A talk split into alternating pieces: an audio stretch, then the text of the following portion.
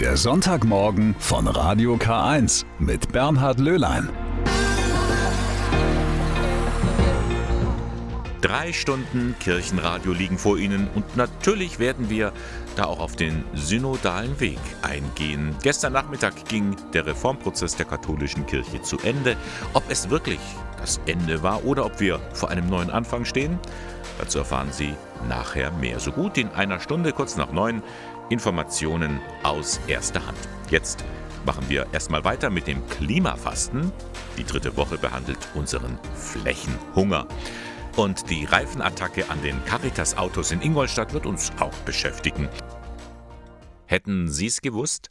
In Deutschland wird täglich eine Fläche von mehr als 76 Fußballfeldern für Straßen oder Siedlungsflächen neu ausgewiesen. Ein Wahnsinnsflächenhunger ist das. Der vernichtet wertvolle Ackerböden, zerschneidet Landschaftsräume und gefährdet unsere Artenvielfalt. Auf all das weist die ökumenische Aktion Klimafasten hin. Sie lädt uns ein, in der Fastenzeit das eigene Handeln zu überdenken, wie wir achtsam mit Gottes Schöpfung umgehen und einen verantwortungsvollen, klimagerechten Lebensstil entdecken. Da befinden wir uns jetzt ja schon in der dritten Woche. Es geht da um den Flächenverbrauch. Zum Beispiel, dass ich mir bewusst mache, wie viele Flächen ich persönlich und gemeinsam mit anderen in Anspruch nehme. Zu Hause, am Arbeitsplatz oder in der Freizeit. Der Theologe Dominik Frei hat sich zu diesem Thema mal seine Gedanken gemacht. Waldbaden ist ein Trend, der aus Japan auch zu uns schwappt. Eigentlich nichts anderes als ein Waldspaziergang. Das Tolle daran, es entspannt ungemein. Der Geruch, die Geräusche, die Luft, alles tut unheimlich gut und all das kostet keinen Cent. Doch das ist ein Trugschluss und stimmt nur halb.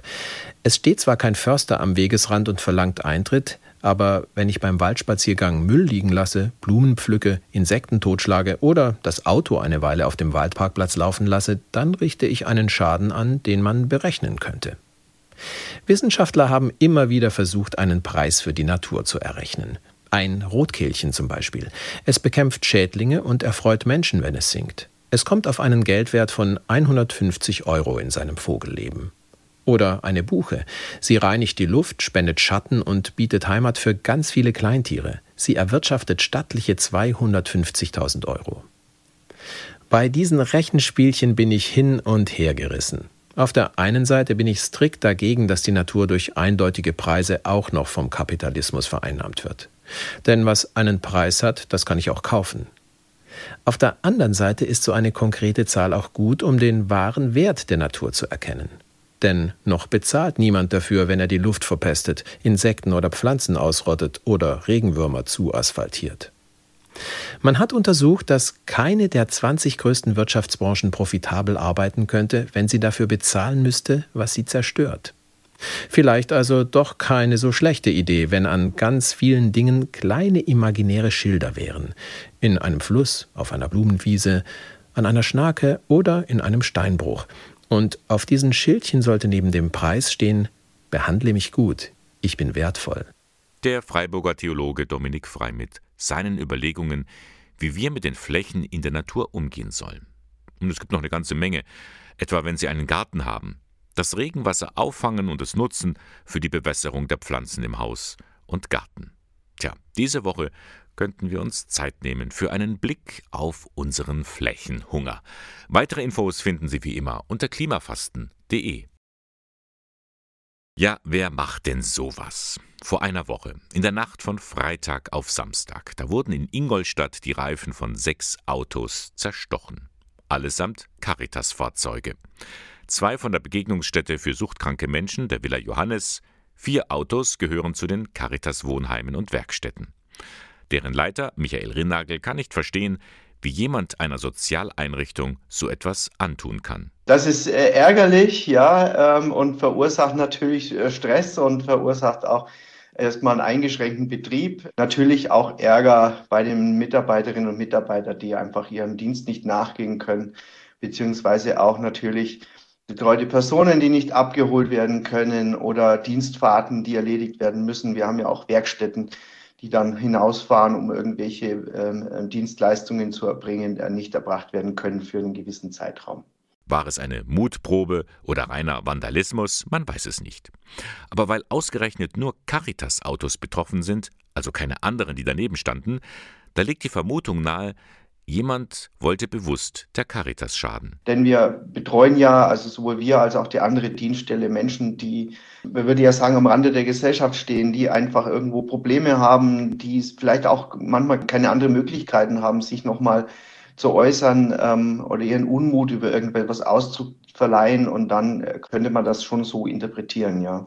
Mit anderen Worten, die Täter sind zwar unbekannt, das Phänomen aber ist Michael Rinnagel durchaus vertraut denn in den Wohnheimen und Werkstätten werden Menschen begleitet, die so ihre Schwierigkeiten mit dem Leben haben, die sich aus irgendeinem Grund schlecht behandelt fühlen. Dann kann es passieren, dass sie nicht wissen, wohin mit ihrer Aggressivität oder es auch in ihrem Leben nicht gelernt haben, mit Aggressivität umzugehen und in ein Gespräch einmünden zu lassen, sondern dann kommt es halt leider zu Beschädigungen, ähm, Sachbeschädigungen, natürlich aber auch zu personellen Übergriffen. Das ist, äh, gehört da einfach dann mit dazu.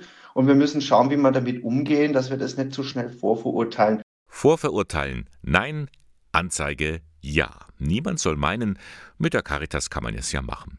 Dennoch geht es Rinnagel um eine differenzierte Betrachtung. Was auch immer die Täter bewogen hat, alle sollten jetzt einen kühlen Kopf behalten. Ja, ich würde mir wünschen, dass wir dann sehr schnell wieder von der Aufgeregtheit wegkommen, dass wir den Sachstand anschauen, ähm, das betrachten und, und, und nicht nach, warum ist das jetzt passiert, sondern eher fragen, wofür.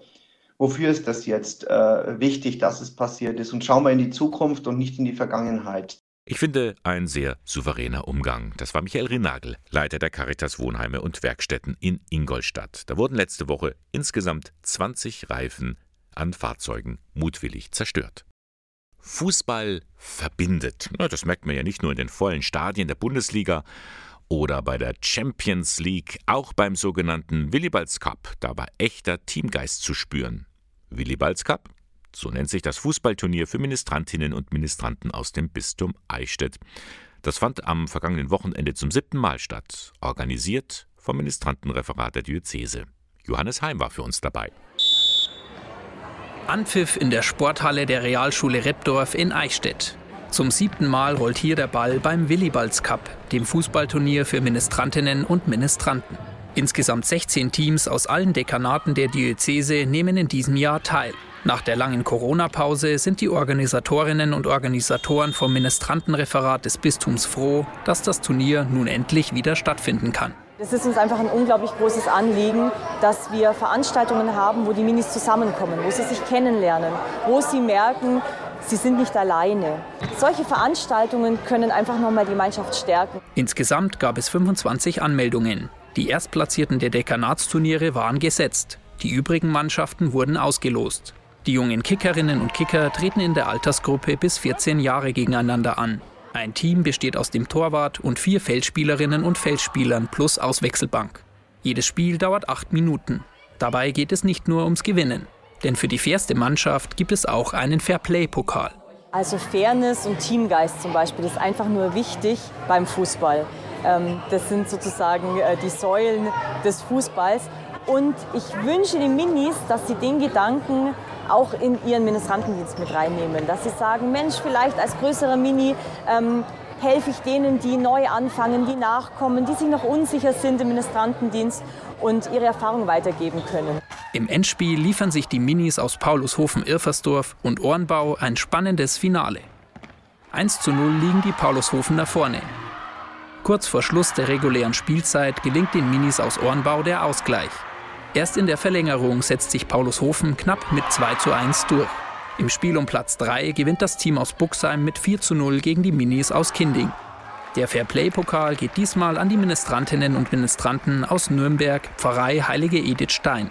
Tolle Stimmung, Stadionatmosphäre und Gemeinschaft. Den Minis hat das Turnier gefallen. Also ich liebe es, Fußball zu spielen und ich liebe es zu ministrieren. Deswegen habe ich mir gedacht, das ist ja eine gute Kombi und deswegen wollte ich einfach mitmachen. Ich mag einfach die Ministrantengemeinschaft und Fußball spielen, das mache ich auch sehr. Ich spiele selber gerne im Verein, auch wie bei dem Turnier halt im Tor. Weil ich auch gerne Fußball spiele und mir macht es auch Spaß, andere Ministranten so zu sehen, wie die so sind Der Willibalds Cup zeigt, Fairplay und Teamgeist stehen bei den Minis ganz oben auf dem Treppchen. Die Siegermannschaft vertritt die Diözese Eichstätt beim Bayern Cup im Erzbistum München-Freising. Ja, es geht schnellen Schrittes auf Ostern zu und ehe man es sich versieht, ist es auch schon wieder vorbei. Dabei sind gerade für Christen das die entscheidenden Tage des Glaubens. Um die wirklich gestalten zu können, lädt das Bistum Eichstätt junge Familien ein, die Kar- und Ostertage im Jugendhaus Schloss Pfünz zu verbringen. Und zwar von Gründonnerstag bis Ostersonntag, 6. bis 9. April. Worum es dabei geht, weiß Sandra Rau. Sie hat diese Tage schon mal mitgestaltet. Es geht darum, einfach Gemeinschaft zu haben vor Ort und diese intensive Zeit der Kar- und Ostertage auch irgendwie ja, zugänglich zu machen, weil mit kleinen Kindern ist es gar nicht selbstverständlich, dass man doch irgendwie davon was mitbekommt. Die Kinder haben andere Kinder da, man kann auch Austausch haben. Seit jeher ist die Feier der Heiligen Woche mit Gründonnerstag, Karfreitag und Osternacht durch viele heilige Zeichen, Symbole und Bräuche geprägt. Bei diesen Tagen können Kinder im Kindergartenalter oder noch jünger mit ihren Eltern richtig in dieses liturgische Geschehen eintauchen. Also als Eltern von kleinen Kindern haben wir es oft so, dass wir es nicht immer in die Liturgie schaffen oder auch nicht immer schaffen, da ganz dabei zu sein, innerlich, weil man abgelenkt ist von, von dem, was passiert und da einerseits eine Hilfe für die Erwachsenen mit vielleicht einer kleinen liturgischen Einleitung, überhaupt der Rahmen, das Ganze am Stück zu erleben. Ähm, das soll äh, gegeben sein und für die Kinder ein Näherbringen, ein gemeinsames kindgerechtes Erleben dieser großen Mysterien und großen Themen.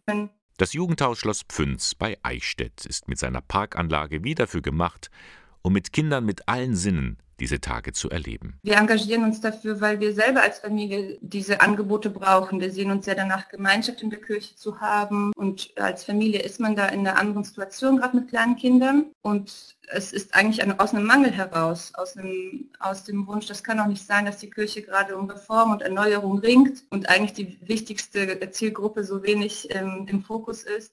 Die K- und Ostertage werden veranstaltet von der Initiative Familien Pfünz in Zusammenarbeit mit dem Bistum Eichstätt. Anmelden können Sie sich noch bis zum 22. März und hier ist die Rufnummer dafür. 08421 50801. Die Vorwahl von Eichstätt 08421 und dann 50801.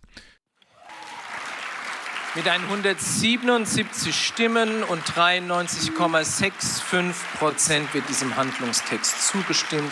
Standing Ovations bei der Vollversammlung des Synodalen Wegs. Fast 94 Prozent der Synodalen haben für das Diakonat für Frauen gestimmt, auch 80 Prozent der Bischöfe. Für viele Teilnehmende ein emotionaler Höhepunkt. Ein Durchbruch? Den Eichstätter Bischof Gregor Maria Hanke hat dieser Moment eher ratlos zurückgelassen. Da ist einmal die übergroße Euphorie nach der Verabschiedung verschiedener Papiere etwa zum Diakonat der Frau. Das wirkte auf mich so, als ob die Synodalversammlung äh, glaubt, diese Änderungen in der Kirche nun einführen zu können. In der Tat, der synodale Weg, der Reformprozess der katholischen Kirche in Deutschland ist zu Ende. Viele Reformen wurden angeregt, meistens aber als Bitte an den Papst formuliert. Liegt es nun am Vatikan, ob man von einem Erfolg sprechen kann? Für den Eichstätter Synodalen Christian Klenk greift diese Sichtweise zu kurz. Erfolg hat der synodale Weg meines Erachtens auch dann, wenn die Beschlüsse mit Leben gefüllt werden. Es muss sich auch etwas in den Einstellungen und im Handeln der Menschen ändern. Und ich sage bewusst der Menschen, denn da sind nicht nur die Bischöfe gefordert, wenn es darum geht, wie wir uns in der Kirche begegnen, wie wir uns gegenseitig behandeln, zum Beispiel Menschen mit einer anderen sexuellen Orientierung oder Identität. Trotzdem hätte sich Klenk noch weitreichendere Reformen gewünscht. Zu oft habe man sich mit Kompromissen zufrieden geben müssen, damit möglichst viele zustimmen. Aber ich meine, am Ende ist der größtmögliche Konsens mehr wert. Und wenn ich nach Ende des synodalen Wegs das Gesamtergebnis mal realistisch betrachte, dann finde ich, dass mit Blick auf die Zeit und die schwierigen Themen doch sehr viel erreicht wurde. Und das sind, denke ich, kleine Schritte immer noch besser als gar keine Schritte. Unterm Strich zufrieden ist auch der Diözesanratsvorsitzender im Bistum Eichstätt, Christian Gärtner. Es sei eine Dynamik losgetreten worden, die zeige, Kirche bewegt sich. Ich war doch positiv überrascht von der Ernsthaftigkeit der Debatte. vor allen Dingen über den Text zur geschlechtlichen Vielfalt, den wir dann auch am Schluss verabschiedet haben. Ich denke, vielen synodalen Bischöfen ist klar gewesen, dass es ganz wichtig ist, dass wir als Kirche auch einfach ein Zeichen setzen, dass wir offen sind, auch für queere Menschen. Homosexuelle Paare sollen sich von der katholischen Kirche segnen lassen können. Das ist einer der Beschlüsse. Weiterhin sollen Männer, die verheiratet sind, künftig als Priester zugelassen werden. Das kirchliche Arbeitsrecht soll modernisiert werden und, und, und. Das alles sind schon mal wichtige Schritte, meint Gärtner. Die Offenheit und die Ehrlichkeit, mit der der synodale Weg die Probleme und die Themen angesprochen hat, mit der wir uns als Kirche konfrontiert sehen, auch angesichts des Missbrauchsskandals, äh, das ist für mich der Weg, auf den wir weitergehen müssen. Wir können hinter diese Offenheit nicht mehr zurückgehen. Bischof Hanke ist da mit seinem Fazit etwas nüchterner. Er konnte nicht allen Texten zustimmen, zum Beispiel dem Papier zur geschlechtlichen Vielfalt. Den Personen, die sich nicht als binär erfahren, gebührt Achtung und Respekt.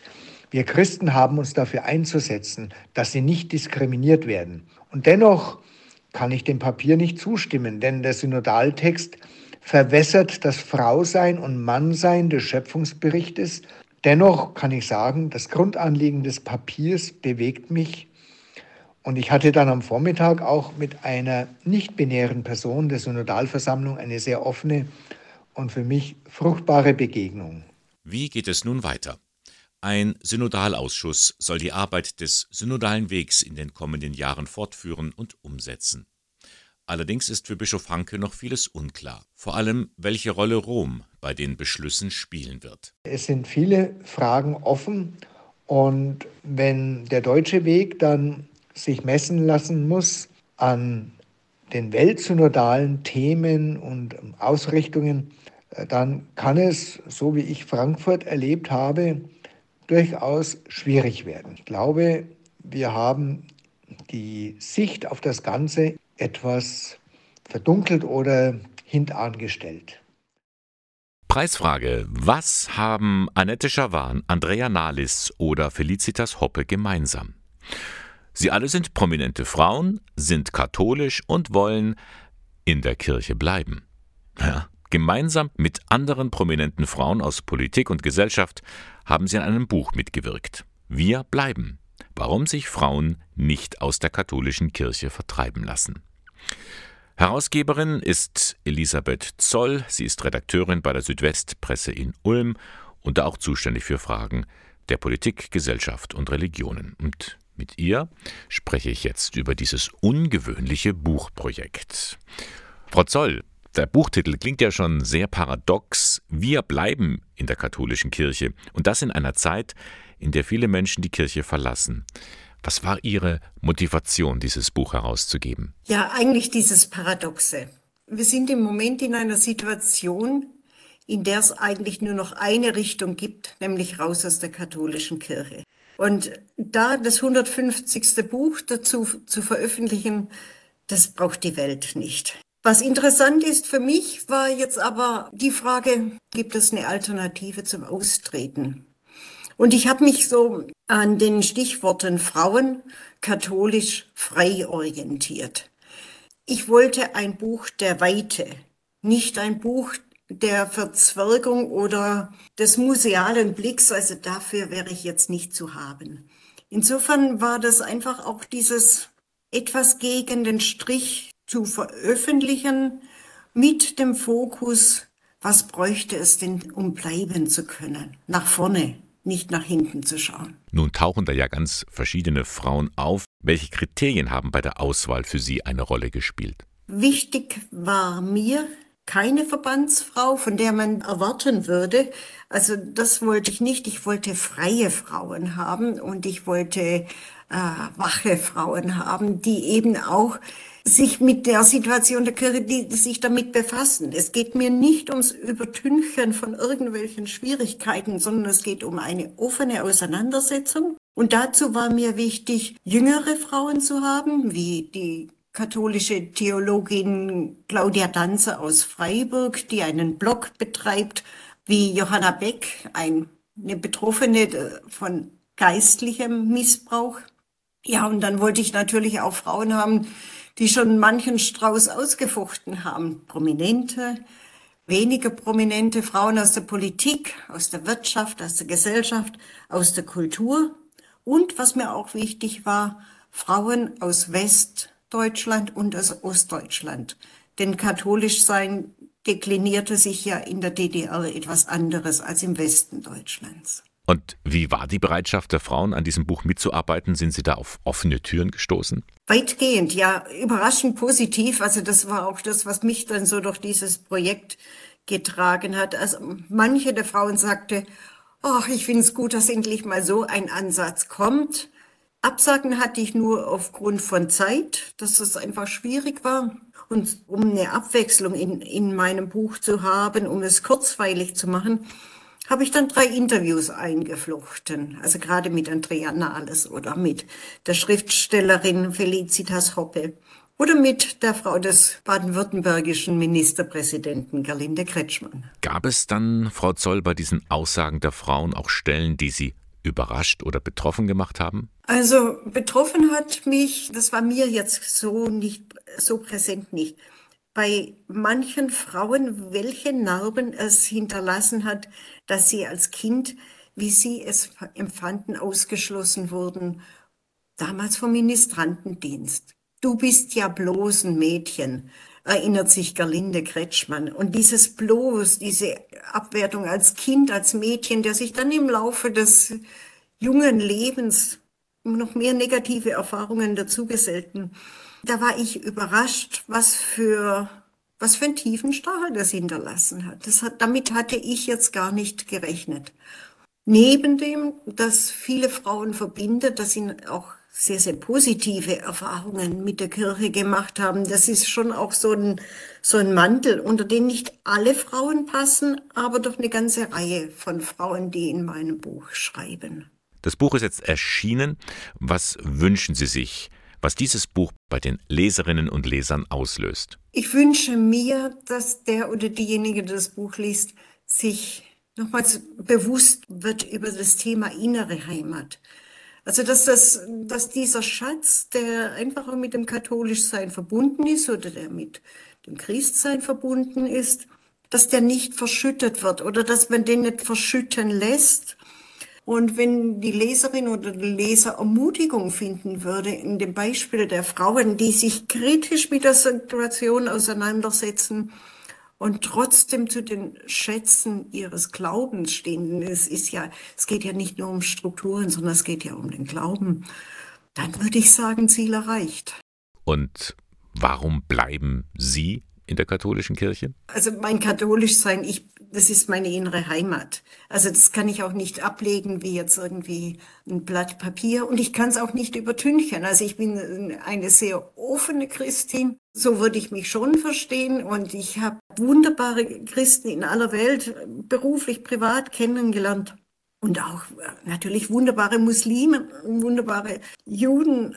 Also es war überhaupt kein Thema, nur mein inneres Sein, meine DNA ist katholisch und das lässt sich nicht einfach übertünchen. Ja, vielen Dank. Das war Elisabeth Zoll.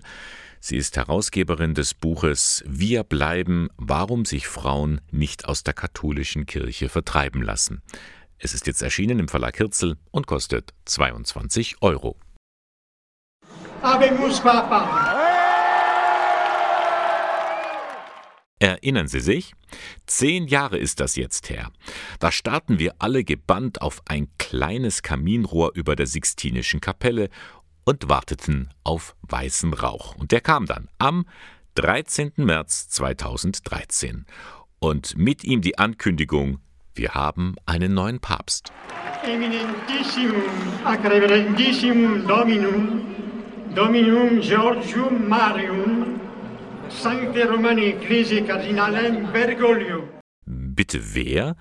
Kardinal Jorge Mario Bergoglio, den hatten nur die wenigsten auf ihrer Liste. Wahrlich kein Favorit. Aber in kürzester Zeit hat er die Herzen der Menschen erobert, durch seine Schlichtheit, durch sein freundliches Auftreten. Fratelli e sorelle, buonasera. Das waren seine ersten Worte. Guten Abend. Aber Franziskus ist mehr als nur einfach ein freundlicher Mensch. Er ist ein politischer Papst mit einem klaren Kompass für die Armen. aber auch einer, der sich geschickt den Etiketten entzieht, die man ihm geben will. Ein Seelsorger, ein Reformer, ein Friedenspapst, aber auch einer, der kein Blatt vor den Mund nimmt, meint Stefan von Kempis, Leiter von Vatican News. Für mich ist er auch der Rufer in der Wüste, der prophetische Papst.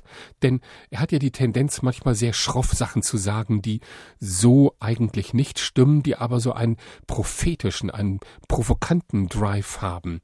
Das ist, glaube ich, der Hauptzug seines Pontifikats. Jemand, der aneckt, der stört, der Unbequemes sagt, der Provokantes sagt, der Gesten vollzieht, eigentlich ganz wie ein Prophet. Gerade hier in Deutschland gibt es aber mittlerweile eine Unzufriedenheit mit den Entwicklungen in der katholischen Kirche. Stichwort synodaler Weg oder die Situation im Erzbistum Köln.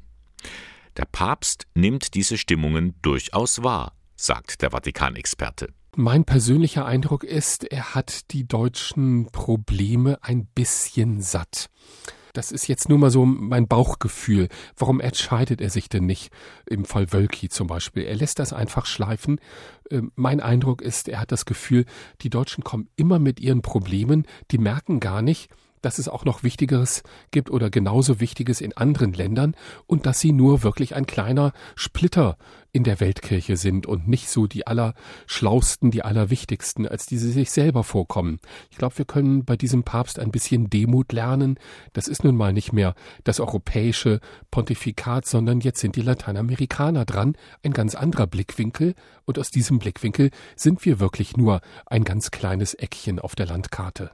Zehn Jahre Papst Franziskus. Vieles hat sich im vergangenen Jahrzehnt verändert. Weniger Pomp, mehr Einfachheit und die Erfahrung, ja, katholische Kirche kann sich verändern. Und da will der Papst auch in Zukunft weitermachen. Die bei weitem größte Herausforderung aus meiner Sicht wird, aus diesem synodalen Prozess der Weltsynode, die er auf den Weg gebracht hat, einen Erfolg zu machen. Er will eigentlich die neue Methode finden zur Entscheidungsfindung in der Kirche. Auf welche Art und Weise äh, kommt unter dem Einwirken des Heiligen Geistes äh, eine neue Entscheidung zustande? Äh, er will nicht gleich alle Probleme lösen, die im Moment so drängen, sondern er will an der Methode herumschrauben und tut das aus einem jesuitischen Geist heraus. Das nennt man bei den Jesuiten die Unterscheidung, also viel Nachdenken, viel Beten, viel Leerwerden von eigenen Wünschen und Vorstellungen, damit wirklich der Heilige Geist sprechen kann. Sagt Stefan von Kempis. Er hat soeben auch ein Buch herausgegeben mit spannenden Einblicken hinter die Kulissen des Vatikans. Dazu auch beeindruckende Fotos von den Highlights aus zehn Jahren Pontifikat. Der Titel des Buches Papst Franziskus, Der Rufer in der Wüste. Es gibt noch freie Plätze. Wenn Sie das zu einer Veranstaltung lesen oder hören, dann ahnen Sie schon, aha, der Vorverkauf geht eher schleppend. Da will man auf den letzten Drücker noch Menschen bewegen, dahin zu kommen. Sonst gibt es zu viele leere Plätze. Anders bei der Organisation Weltwärts der Diözese Eichstätt. Da heißt es zwar auch, es sind noch Plätze frei für diesen Sommer, aber das sind in diesem Fall wirklich nicht sehr viele. Zwei oder maximal drei. Aber es wäre schade, wenn die nicht besetzt werden, wenn sich junge Menschen die Chance entgehen lassen, ein Jahr lang neue Erlebnisse zu sammeln und sich dabei für andere einzusetzen. In Indien oder Ghana. Denn so können sie eintauchen in andere Kulturen. Wie Julia Kraus. Sie ist nach wie vor tief beeindruckt von ihren Begegnungen. Vor allem haben mich die Menschen in Ghana geprägt. Also die Herzlichkeit, diese Güte und obwohl sie unfassbar arm sind, und das waren sie in meinem Dorf, haben die mir eine so unfassbare Herzensgüte gezeigt. Die waren überhaupt nicht geizig, die haben mir öfter Sachen geschenkt, obwohl ich es nicht wollte. Oder nicht, also ich habe es dann schon angenommen, aber es schweren Herzens und diese Güte und diese Liebe, die man von den Menschen bekommt, war sehr erfüllend. Und man kann von den Erfahrungen vor Ort auch vieles mit nach Hause nehmen. Zum Beispiel eine große Portion Gelassenheit, meint Felix Lechner. Diese Lockerheit, diese Entspanntheit, was natürlich auch ein bisschen schwierig ist, äh, hier in Deutschland umzusetzen, weil natürlich schon es schon eigentlich immer klare Termine und Zeiten gibt. Es war in Ghana eher möglich, weil halt alles eher so lockerer ist, auch von den Zeiten, wann was läuft. So ein bisschen, das will ich mir schon beibehalten. Junge Menschen, die ein Jahr einen Weltfreiwilligendienst geleistet haben, kommen anders wieder zurück, als sie losgezogen sind. Sie haben sich verändert, meint Weltwärtsreferentin Manuela Lüger. Wir haben sie ja schon in der Auswahlphase begleitet, dann in der Vorbereitung intensiv mit ihnen gearbeitet. Die Begleitung in der Zeit im Ausland war auch immer mal wieder gegeben, je nach Bedarf eben auch. Und jetzt, wo sie zurück sind und diesen ganzen Topf an Erfahrungen und Eindrücke haben und was das mit ihnen menschlich gemacht hat, wo sie sich vielleicht verändert haben, wo sie sich aber auch in ihrer Persönlichkeit oder ihren Überzeugungen bestärkt gefühlt haben, das ist mir sehr nahe gegangen und finde ich auch sehr beeindruckend. Der Weltfreiwilligendienst, der wird vom Bundesministerium für wirtschaftliche Zusammenarbeit und Entwicklung gefördert. Er richtet sich an junge Erwachsene zwischen 18 und 28 Jahren. Bewerbungen für eine Ausreise im Sommer sind da jetzt noch für kurze Zeit möglich beim Referat Weltkirche im Bistum Eichstätt. Einfach mal reinklicken unter weltwärts.bistum-eichstätt.de. Wie gesagt, es gibt noch freie Plätze. Kinder, die auf dem Spielplatz unbeschwert herumtollen, die einfach Freude haben am Leben, da geht einem das Herz auf. Da bleibt man gerne mal stehen und schaut zu. Doch für manche ist das ein trauriger Anblick. Für Paare, die gerne ein Kind hätten und doch keines bekommen. In Deutschland ist fast jedes zehnte Paar zwischen 25 und 59 Jahren ungewollt kinderlos. Da platzt so mancher Traum, weiß Maria Trippold. Sie leitet die Beratungsstelle für Schwangerschaftsfragen beim Sozialdienst katholischer Frauen SKF in Ingolstadt. Der Kinderwunsch, das ist einfach ein ganz zentrales Lebensthema. Und wenn das nicht gelingt, dann äh, ist oft so die Entscheidung, jetzt äh, versuchen wir die Ursache herauszufinden. Das heißt, es geht so den Weg medizinischer Diagnostik. Und es ist so, dass das ein langer Weg ist, der auch mit vielen zeitlichen und finanziellen Ressourcen verbunden ist. Das ist eben auch die Belastung, die das Ganze ein Stück weit ausmacht. Dann kommt auch noch das Umfeld hinzu. Eltern zum Beispiel, die sich nichts sehnlicher wünschen, als Oma oder Opa zu werden. Oder der Freundeskreis, alle haben ein Kind, Gesprächsthemen drehen sich nur noch um die Erziehung. Dann die biologische Uhr, die tickt. Da wird das Paar ganz schön auf die Probe gestellt. Oft ist es so, dass dieser ganze Prozess auch äh, mit Krisen verbunden ist, also dass einfach Menschen in sich eine Krise erleben oder auch als Paar. Aber ich erlebe auch ganz oft, dass es die Paare stark zusammenschweißt, dass sie ganz viel äh, daran arbeiten, ihren gemeinsamen Weg zu finden und sich gegenseitig zu unterstützen. Und um einen solchen Weg miteinander zu finden, dafür ist die psychosoziale Beratung beim SKF da. Sie hilft, aus diesem ständigen Kreislauf des Hoffens und der Enttäuschung herauszukommen, wenn sich der Kinderwunsch nicht erfüllt. Auf diesem Thema liegt ja immer noch so ein Tabu. Da spricht man nicht drüber. Und es ist wichtig, dass Sie so die Erfahrung machen, wir sind nicht alleine damit. Es trifft viele Paare, denen es so geht. Allein diese Erkenntnis ist für die Paare eine Erleichterung. Auch überhaupt einmal darüber sprechen zu können.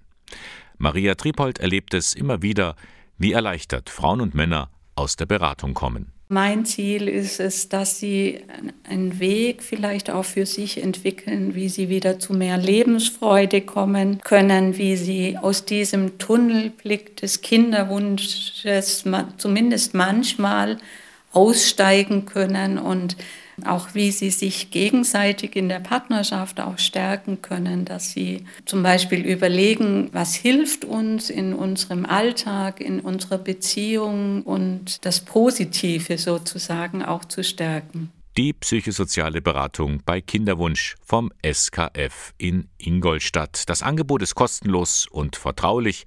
Sie finden es in der Schrannenstraße 1a. Alle Infos dazu finden Sie im Internet unter www skf-ingolstadt.de.